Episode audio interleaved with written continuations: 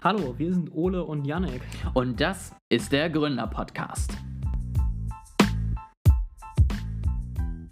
Hi und herzlich willkommen zu einer neuen Folge des Gründertalks. Ähm, wundert euch nicht, dass wir auf der Hälfte plötzlich abbrechen. Wir haben nämlich festgestellt, dass es ein ziemlich langes Thema geworden ist und ähm, haben uns deswegen entschieden, das Ganze zweizuteilen. Heute geht es noch ein bisschen um die Hinleitung zum Thema und äh, um ein paar Grundlagen und nächste Woche geht es dann mit ein paar anderen Themen, Modellen und darauf aufbauenden spannenden Erkenntnissen weiter. Ich wünsche euch ganz, ganz viel Spaß beim Hören und lasst euch bitte nicht von Yannicks Tonqualität verunsichern. Ähm, ähm, da arbeiten wir dran, damit das Rauschen endlich weggeht. Wir haben gerade äh, eben vor der Aufnahme, wenn das okay ist, ich unsere Geheimnisse verrate, was wir vorher schon äh, so besprechen. Wir haben gerade eben schon äh, vor der Aufnahme ein bisschen über iOS-Versionen gesprochen. Und ich muss sagen, ich finde es ähm, sehr interessant, dass wir dasselbe Phänomen, Phän Phänomen, spricht man das aus? Ja. Phänomen klingt irgendwie komisch, äh, dasselbe Phänomen äh, wahrgenommen haben, nämlich dass die iOS-Versionen irgendwie immer instabiler werden. Und äh, wie du gesagt hast, die, die Hauptversion ist jetzt quasi genauso instabil wie die äh, Beta-Version, wir nehmen dasselbe Phänomen wahr, aber wir gehen äh, unterschiedlich ran, nämlich du sagst, äh, naja, wenn die Hauptversion genauso shit ist wie die Beta, dann kann ich das nicht die Beta nehmen, während ich warte inzwischen tatsächlich immer auf die Punkt 1 oder Punkt 0.1, also ich update nicht mal mehr auf die Hauptversion.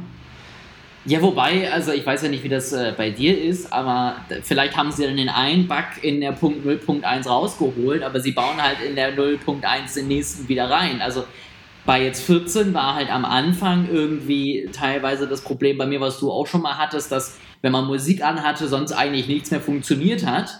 Das ging dann, aber dafür haben sie halt mit der nächsten Version ihre gesamte Podcast-App am Ende gegen die Wand gefahren und da hat halt nichts mehr funktioniert.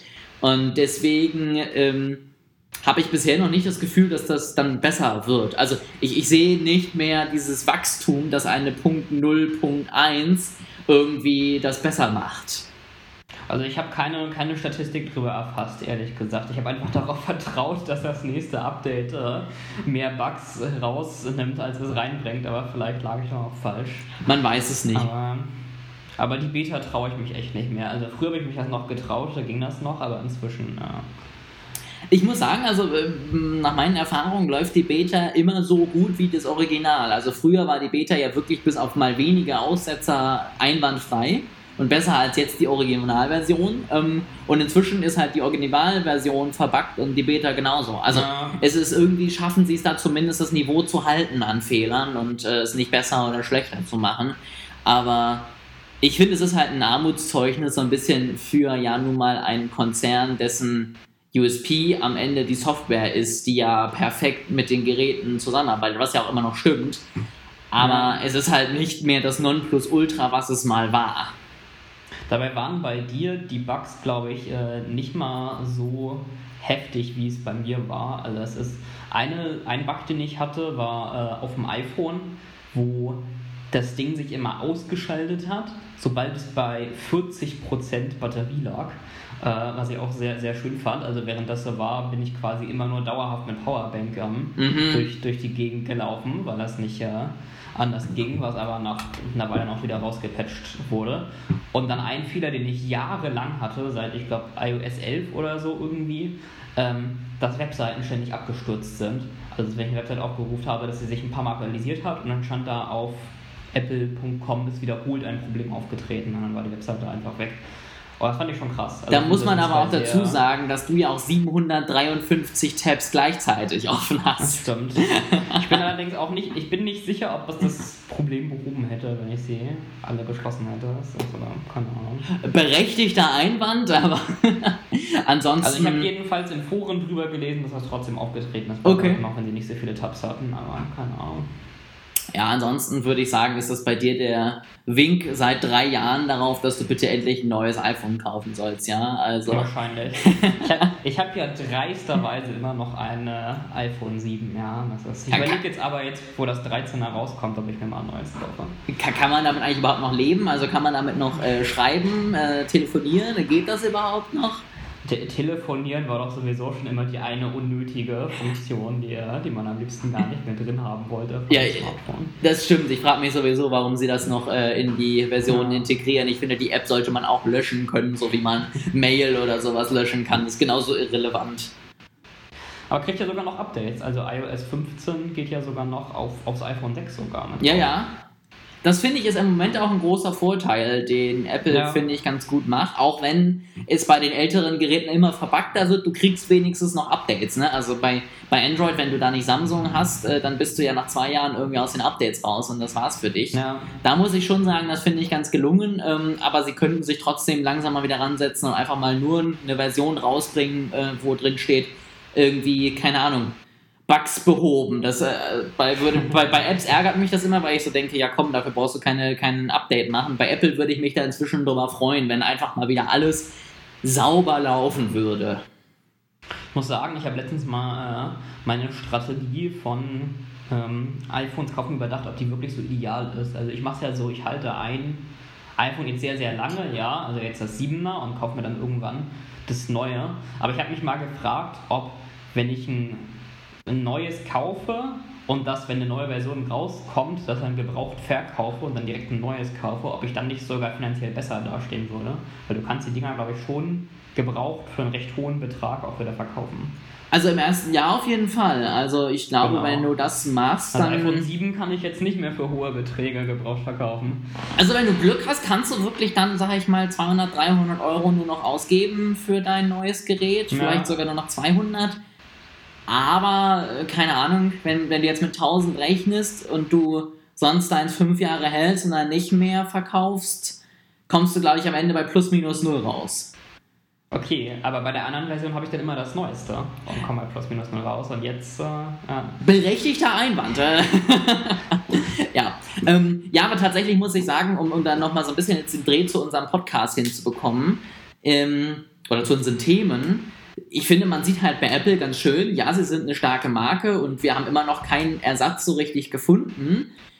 Aber du kannst halt trotzdem eine riesen Reputation auch relativ gut schnell kaputt machen. Also ich hatte jetzt ja. weniger Bugs als du und vor allen Dingen weniger beeinträchtigende Bugs als du. Ja. Aber für mich ist Apple inzwischen auch nicht mehr diese Übermarke, die sie mal war. Einfach von Software und Hardware und Leistung. Sondern ist es halt einfach wirklich eine Marke von vielen ähm, die ich immer noch präferiere, weil ich es einfach das Design schöner finde und weil ich halt einfach damit gewohnt bin zu arbeiten und keinen Bock habe, mich jetzt wieder an Windows, Android oder ähnliches zu gewöhnen. Ja. Aber es ist nicht mehr so, dass ich sagen würde, es gibt eben nicht auch andere Hersteller, wo ich finde, die haben inzwischen auch schicke Geräte und die haben inzwischen auch genauso gut funktionierende Versionen, ähm, dass man da nicht dann doch nochmal überlegen könnte, ob man vielleicht sich nicht ein Handy kauft, was halt irgendwie ein bisschen günstiger ist.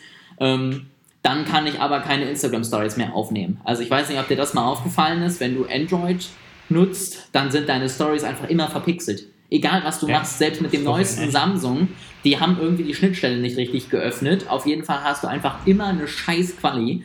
Und das geht natürlich nicht, weil natürlich Instagram für mich unglaublich wichtig ist und ich als erfolgreicher Businessmensch muss natürlich immer Stories von mir machen, wie glücklich ich das bin ich und verstehen. zufrieden und so. Also das ist wichtig. Aber ich habe auch ich habe auch ernsthaft überlegt zu wechseln, aber bei mir war es dann am Ende das äh, Sicherheitsargument der ausschlaggebende Faktor, warum ich mhm. das gemacht habe. Ich glaube, da tut sich Apple auch echt einen Gefallen, dass sie im Moment so ein bisschen auf Sicherheit, Datenschutz und so gehen. Ich glaube, damit holen sie viele Leute ab. Ich glaube, gerade mit dem Datenschutz holen sie auch viele Leute ab, die technisch, sage ich mal, nicht so versiert sind und sagen, oh ja, Datenschutz ist wichtig. Ähm, und dann halt sich ein iPhone kaufen, weil da kann mich der böse Facebook nicht mehr tracken. Aber was, was würdest du denn äh, sagen, was, was der Hauptgrund für diesen äh, Niedergang will ich es nicht nennen, ja, aber diesen Block von äh, Apple war. Würdest du sagen, mangelndes Leadership hat da eine Rolle gespielt? Uh, Yannick! Ich habe jetzt schon die ganze Zeit drauf gewartet, diesen, diesen Schwenk zu machen. Also, damit sind wir offiziell beim Thema der heutigen Folge. Wir wollten nämlich über Leadership sprechen. Ähm, jetzt müsste man natürlich Leadership definieren, weil ich glaube, Tim Cook ist ein guter Lear, gerade was Mentoring angeht, was Verantwortung angeht, was auch die Positionierung der Firma Apple irgendwie auch in der Welt angeht. Also, ne, keine Ahnung, der kümmert sich mehr um Nachhaltigkeit, um Soziales und so weiter und so fort, redet da mehr drüber, als es mhm. Steve Jobs jemals getan hat. Ähm, deswegen würde ich sagen, Steve Jobs war kein toller Leader, aber er war halt einfach ein riesiger Innovator. Und mhm. ich glaube, sie brauchen tatsächlich mal wieder jemanden, der kein guter Leader ist, was so das alles äh, neben Ergebnissen angeht, aber jemanden, der einfach mal wirklich sagt, ja, wenn das iOS halt jetzt nicht perfekt ist, dann bringen wir es halt nicht raus, mach das bis morgen bitte gut. Und wenn nicht, fliegst du. Aber ich glaube, da braucht man doch mal wieder ein bisschen Druck, um einfach das Niveau so hoch zu halten, wie man es meiner Meinung nach von Apple eigentlich erwarten kann bei den Preisen und am Ende bei der Marke. Ja, ich glaube, Jobs war schon ein sehr äh, strenger Vorgesetzter in, in dem Sinne, wo man auch darüber streiten kann, ob das gut oder schlecht ist. Ähm, aber es war bei ihm auch auf jeden Fall so, es gibt ja diese Story, ähm, wo, wo er im Fahrstuhl mit einem Mitarbeiter gefahren ist und ihn gefragt hat, was er denn so macht. Und als der Mitarbeiter ihm das erzählt hat, ist er dann direkt ausgerastet, was, was das denn für ein Schwachsinn sei und hat ihn dann noch im Fahrstuhl gefeuert. Ah, das finde ich ja auf jeden Fall bemerkenswert. Solide, also das muss man sagen. Er war eine spannende Persönlichkeit. Ähm, ich finde, Elon Musk erinnert so ein bisschen an ihn jetzt manchmal in seinem, ja. in seinem ja, Führungsstil. Ähm, so von wegen, wie du willst dir frei nehmen für deine, die Geburt deines Kindes. Äh, nee, wir bringen morgen einen Tesla raus, kannst du bitte 24-7 ja. arbeiten. Ähm, ja. Ich würde mal sagen, um jetzt mal so ein bisschen von, von Apple wegzukommen, kannst du ja mal anfangen, Janik. Ähm, und ich muss einmal kurz das Fenster zumachen, sonst regnet es ja alles voll. Und kannst mal so ein bisschen erzählen, wie du äh, denn gerne geführt werden wollen würdest. Ich dachte, du wartest jetzt darauf, dass er. Ich dachte, ich warte darauf, dass du weggehst. Nö, du kannst einfach weiter, weiterlaufen lassen, das passt schon. okay. Also so. so, jetzt lässt Ole mich hier mit den Zuhörern alleine. Äh, ich muss genug Übergangszeit finden. Aber es ist, äh, mir ist Autonomie sehr wichtig beim, äh, bei Leadership. Deswegen fand ich Schule immer ganz furchtbar. Ähm, es ist bei uns jetzt ja ah, schon ein bisschen her, aber nicht, nicht furchtbar lang. Wann haben wir Abi gemacht? 2016, also mhm. fünf Jahre jetzt. Äh, das fand ich immer ganz, ganz furchtbar. Das, das war so das Gegenteil von Autonomie. Und dann wurde man ja immer wie, wie ein Kind behandelt, ja, war man ja auch. Ähm, aber das ist von dem ganz ich möchte, ich möchte genau das Gegenteil. Also ich möchte gerne viel Autonomie und viel Eigenverantwortung und ähm, viel, man sagt ja immer, ja, dieser Unterschied zwischen, zwischen Leader und Boss, ja, ist irgendwie mehr Empowerment und weniger Command und Control. Und darauf lege ich sehr viel Wert. Das kann ich gut nachvollziehen. Wenn ähm, du möchtest, kannst du ja in die Podcast-Beschreibung ähm, diesen Boss-Leader-Vergleich mal packen, den ich inzwischen 10.000 Mal auf meinem LinkedIn-Feed gesehen habe, weil Nein. jeder geteilt hat. Nein, will ich nicht. Macht euch ein LinkedIn-Konto, guckt euch den durchschnittlichen LinkedIn-Poster an und ihr werdet diesen ja. Post finden. Geh, ähm, geh, geh, auf ein beliebiges Profil und es wurde geliked oder geteilt oder was auch immer. Ja. Ist, ja. ja. Also, und, und, sobald jemand irgendwas mit Leadership dann im Profil stehen hat, spätestens da wirst du es dann auch fünfmal finden in den letzten zwei Jahren. Dementsprechend einfach mal reinschauen. Ähm, aber ja, das kann ich sehr gut nachvollziehen. Also ich finde, die Schule ist auch wirklich meiner Meinung nach der schlechteste Ort, was so Leadership angeht. Ja, in der Grundschule kannst du den Kindern jetzt vielleicht noch nicht ganz so viel Eigenverantwortung zutrauen wie irgendwann im Berufsleben, aber ich finde spätestens irgendwann in der Mittelstufe sollte es eigentlich mal einen Schwenk geben hin von Unterricht von vorne mit, äh, du musst jetzt Aufgabe A bis Z machen, damit du äh, bitte das erfolgreich hinkriegst und glücklich wirst und äh, Mathe schaffst, hinzu, hier haben wir ein Projekt, versuch dich mal daran und äh, finde vielleicht auch einfach mal kreative Lösungen. Also ich glaube, das würde am Ende auch den Lernerfolg vielleicht sogar erhöhen, wenn man sich ja. War das bei dir eigentlich auf beiden Schulen so? Also ich war ja nur auf einer weiterführenden Schule, habe deswegen nur eine recht äh, kleine Sample-Size, um, um das zu bewerten. Aber du warst ja, ich sag mal, auf meiner Schule und auf deiner Schule. Äh, war, das, äh, war das bei dir eigentlich bei, bei beiden so, was das so ist? Ja, also es gab immer Besonderheiten, sage ich mal. Also es gab halt Lehrer, die hatten es mehr drauf und es gab Lehrer, die hatten es weniger drauf. Ähm, aber grundsätzlich würde ich mal sagen, war der Großteil äh, des Unterrichts tatsächlich sehr ähnlich und sehr mhm. ähnlich ähm, frontal und klar gegliedert, damit man ja nicht irgendwie mal was Kreatives macht und was anderes, was nicht im Lehrplan steht. Also das äh, ist mir schon auf beiden irgendwie negativ aufgefallen. Und ähm, Also auf jeden Fall, wie gesagt, ich finde, da sollte man halt einfach auch den, den Lernerfolg mit steigern können. Das habe ich jetzt schon mehrfach gehört, dass wenn man sich einfach kreativ mit einem Problem auseinandersetzt und darüber eine Lösung findet, zum Beispiel für ein mathematisches Problem, ähm, dass das am Ende sogar besser ist, als es direkt erklärt zu bekommen und dann zu sagen, hier, das ist die einzig richtige Lösung, weil ist so, lerne das auswendig und üb's jetzt. Du, du bist nicht so viel auf Twitter, oder? Du bist äh, mehr so Instagram und TikTok, ich bin ja mehr so der. Inzwischen häufiger, aber noch nicht ganz so häufig.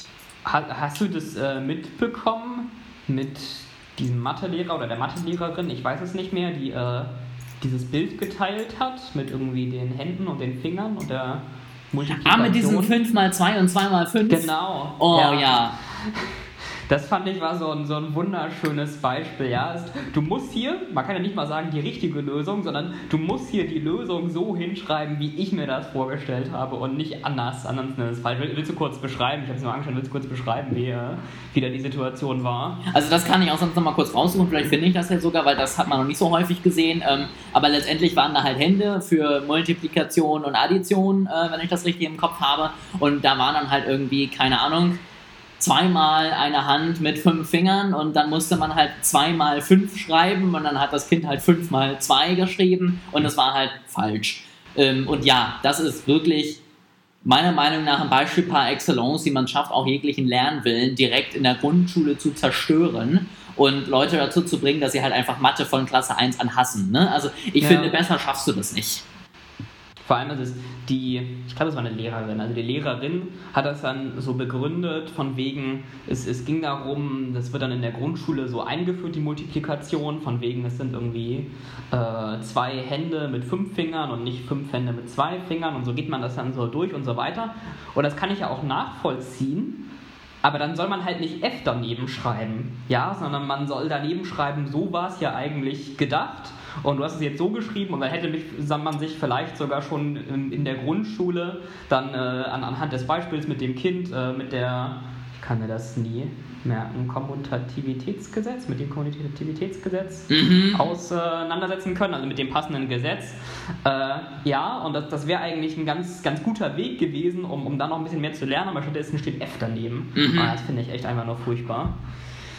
Ja, das äh, sehe ich ganz genauso. Und, und wie gesagt, also da sehe ich halt einfach wirklich die Möglichkeit, unglaublich schnell Menschen jeglichen Spaß am Lernen zu nehmen und halt an gewissen Fächern. Und ich glaube, genauso ist es bei der Führung auch. Also, wenn du es halt nicht schaffst, deine Mitarbeiter irgendwie dazu zu bringen, dass sie selbst motiviert sind, du sie irgendwie unterstützt und du sie halt einfach irgendwie dazu bringst, dass sie sich auch freiwillig mit den Themen auseinandersetzen, ähm, sondern einfach immer drüber haust, nö, ist falsch, so wie du es jetzt gemacht hast, wirst du halt meiner Meinung nach keine gute Führungskraft und wirst meiner Meinung nach auch nicht die Ergebnisse sehen, die du dir gerne wünschst. Sondern du wirst halt eine Gruppe von Leuten machen, die halt die To-Dos abarbeiten, die sie haben und dann sind sie eben fertig und dann machen sie aber auch nicht mehr, weil es ihnen halt äh, meistens vielleicht eher negative ja. Punkte bringt als irgendwelche positiven äh, Beförderungen oder mal ein Lob zumindest oder was auch immer und das kann es halt nicht sein. Und es ist vor allem auch für die Firma extrem schädlich, ja. Also wenn, wenn Mitarbeiter sich in so festgefahrene Strukturen reindenken und dann nicht mehr darüber nachdenken, wie man Dinge verbessern kann, das ist ja tödlich für eine Firma, ja, weil du, du hast ja keinen kein Fortschritt mehr und du hast ja kein, kein, keine, keine Verbesserungen mehr und dann bleibst du in diesen altgefahrenen Strukturen feststecken, aber die Konkurrenz, ja, und die Startups und, und die anderen, die machen das dann vielleicht schon. Also mindestens ein Wettbewerber wird das dann tun und ähm, der wird dich dann vom Markt verdrängen. Und das ist im, im, im langfristig gesehen, ist, ist das der Tod für die Firma. Ich glaube, auch das ist ein großes Problem für uns in Deutschland. Ich glaube, wir haben auch da noch ein zu sehr eingefahrenes Führungsbild und erlauben da nichts daneben, weswegen wir halt einfach es nicht geschafft haben in den letzten Jahren, wirklich gut und irgendwie schnell auf Trends zu reagieren. Also äh, vielleicht äh, packe ich da dem gerade der dem Thema Führung auch schon zu viel Erfolg dazu und es ist einfach auch einfach die Inkompetenz, ich weiß es nicht, aber ich kann mir vorstellen, dass es zumindest ein Teil davon ist. Und äh, spätestens das nächste Startup, was irgendwo anders dann entsteht, wird dich auf jeden Fall zumindest in einzelnen Bereichen vom Markt verdrängen, ob du willst oder nicht. Ja. Dann lass uns doch mal ähm, noch das Ganze ein bisschen weniger aus dem Bauch raus angehen, sondern lass uns mal ein bisschen über das Thema Führung sprechen, ein bisschen die Hintergründe nochmal beleuchten. Ich hatte das jetzt gerade in der Uni und ich habe mir jetzt mal so die wichtigsten Themen rausgesucht, die ich einmal so ein bisschen ansprechen würde.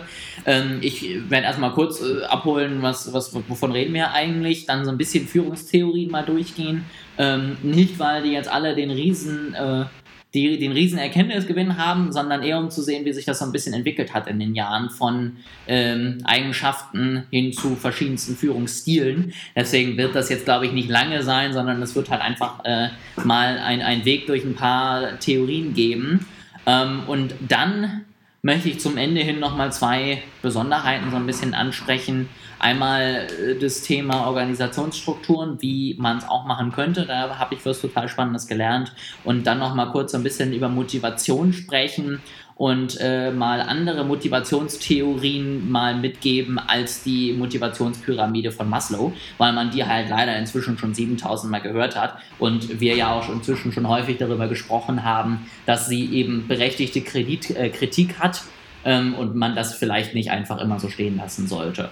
Ähm, heißt, heißt die auch so oder hast du dich gerade versprochen? Ich glaube, sie heißt Bedürfnishierarchie, ähm, aber. Okay. Ich, ich habe mich nur gerade gefragt, ich habe sie noch nie über, über Motivationspyramide gehört und ich habe mich gefragt, ob es ein alternativer Name ist, den ich nicht kenne oder ob du dich äh, versprochen hast. Ich glaube, also hier steht es äh, tatsächlich nur Bedürfnisse nach Maslow und äh, ich habe es ja. aber auch schon mit Motivation gelesen. Ich glaube, man weiß selber nicht genau, wie man es nennt. Manchmal gibt es auch mehrere Namen, das kennen wir ja vom letzten Mal von den äh, Autonomous Weapon Systems und den Slaughterbots. Ja, das fand ich sowieso immer noch das Beste. Also, lass uns loslegen. Ähm, Führung, was ist das eigentlich und warum ist das so wichtig? Grundsätzlich ist bei Führung erstmal wichtig, es gibt mindestens zwei Personen, die da irgendwie in dieses Komplex äh, reinspielen. Ja, also es gibt irgendwie jemanden, der eine andere Person beeinflussen, führen oder mhm. ähnliches möchte und es gibt die Person, die geführt wird. Es gibt natürlich auch nochmal den Sonderfall Selbstführung äh, und sowas. Ähm, da wollen wir jetzt aber mal nicht drauf gucken, weil das ist dann eher Persönlichkeitsentwicklung als äh, Leadership. Ähm, dann äh, gibt es ein paar Dinge, die relativ wichtig sind für erfolgreiche Führung. Das eine ist Kommunikation.